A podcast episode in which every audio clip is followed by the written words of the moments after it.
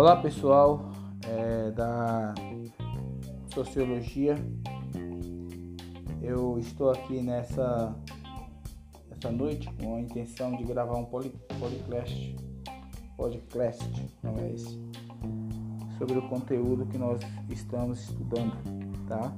Presente momento. Então, só relembrando, alguns alunos talvez perderam as primeiras aulas nós até o momento estudamos a diferença entre senso comum e ciência, a necessidade é, da sociologia de se firmar como ciência e a utilização de métodos quantitativos, teóricos, filosóficos, para poder embasar essa ciência, essa nova ciência. E nós trabalhamos os pais é, da sociologia moderna, tá? Falamos, estamos trabalhando os métodos para pensar a realidade social e firmar a sociologia como uma como uma ciência, tá? Então nós começamos a falar sobre Augusto Conte, tá? Augusto Conte, tido como também um dos pais da sociologia, inclusive ele utiliza esse termo, né, sociologia, para se referir à ciência que estuda a sociedade e os três estágios estabelecidos por ele, né? Que foi o estágio teológico, metafísico e positivo. Nós já trabalhamos eles de forma bastante detalhada nas aulas anteriores. É, depois nós estudamos Emily Durkheim, Emile Durkheim ele consegue um método é, para a sociologia, tá? Então, para Emile Durkheim, a dialética seria o método melhor para as análises sociológicas, tá? É, falamos um pouco da forma de pensamento é, de Durkheim. Ele trabalhou muito a questão dos fatos sociais, ou seja, o indivíduo ele passa a ser estudado não como um indivíduo é, sozinho, solitário, mas um indivíduo que convive é, em meio à sociedade, um indivíduo que pensa, que age, que sente, tá? Do coletivo, tá? Não é ele passando por todas as etapas de forma individual. Então, a própria sociedade ela faz com que o indivíduo, segundo Durkheim, obedeça às leis estabelecidas por ela. Ele chama essa ação de coerção. Então, a sociedade, por ela vir primeiro do que o indivíduo, ela usa o método coercitivo para que o indivíduo ele é, viva de acordo com os padrões estabelecidos pela sociedade. E segundo Durkheim, isso é mais do que justo, porque antes de o indivíduo existir, a sociedade já existia. Hoje nós iremos falar sobre Weber, tá? Max Weber. Ele trabalha a compreensão da ação social, tá? Então, para Weber, certo? É, a sociologia é uma ciência da ação social. Para ele, buscar compreendê-la pelo viés do indivíduo. Então, observa que Weber ele faz um contraponto é, ao que Durkheim ele trabalhou na sua sociologia dos fatos sociais.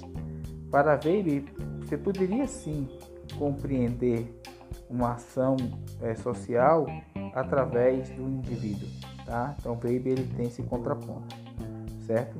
O que é uma ação social para Weber, certo? Para ele é, é um guia, é uma conduta, certo? E essa conduta, esse guia, é, ele demonstra quais são é, a direção que a sociedade ela está, ela está tomando. Nem toda ação, segundo Weber, é considerada social. Tá? Para ele, somente aquela que leva a conduta o comporta, e conta com o comportamento de outros. Então, aquilo que conta com o comportamento de outras pessoas, para ele é uma ação social, certo?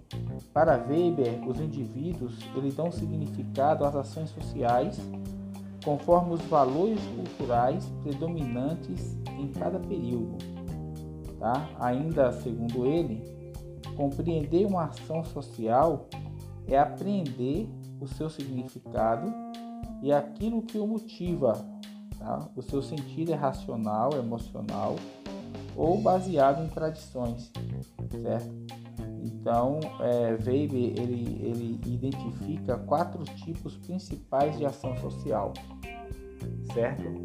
Então, ele coloca aí como ação social é, racional com relação a fins, né? Então, o indivíduo ele tem é, as suas relações sociais como objetivo em fins, tá?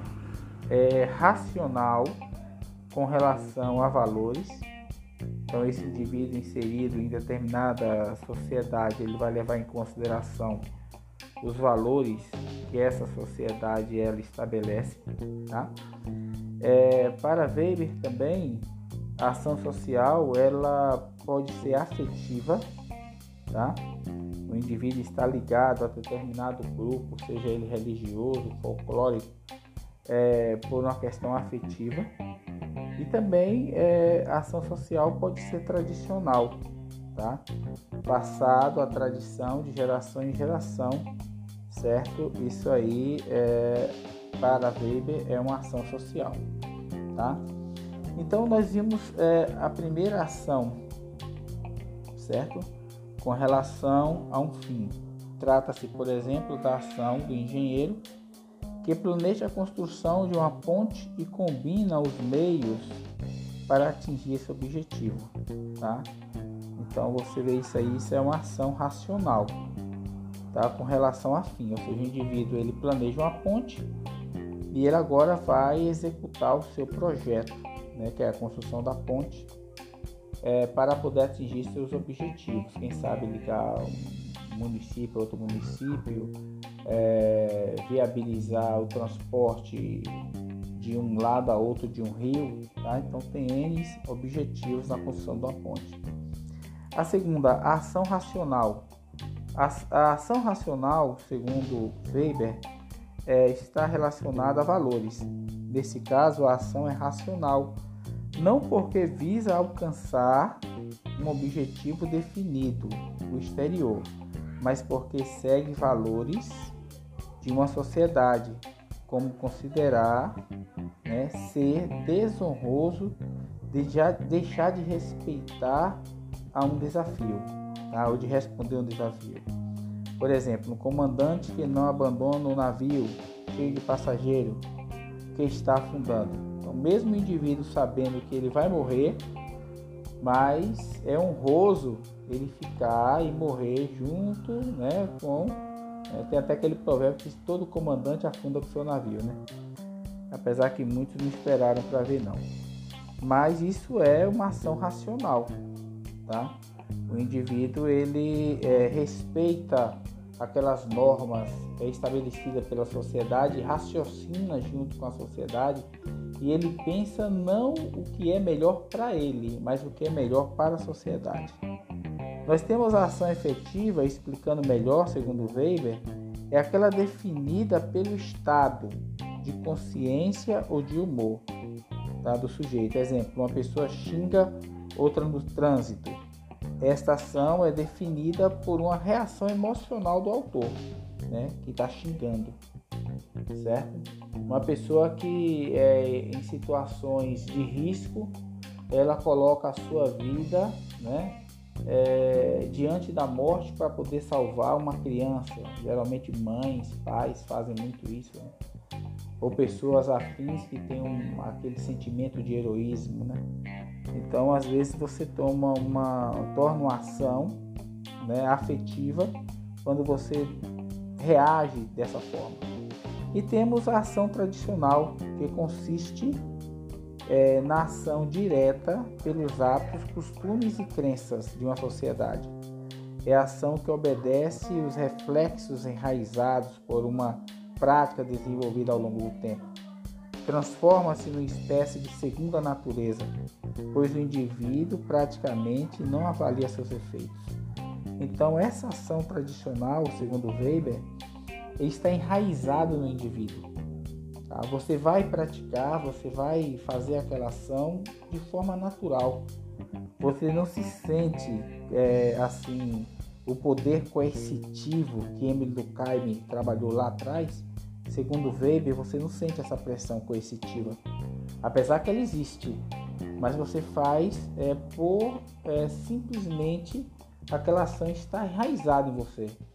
Né? Vou dar um exemplo: você mora em uma comunidade quilombola, então todas as práticas culturais daquela sociedade você vai praticar sem sentir o peso né? que ela é, possa ter.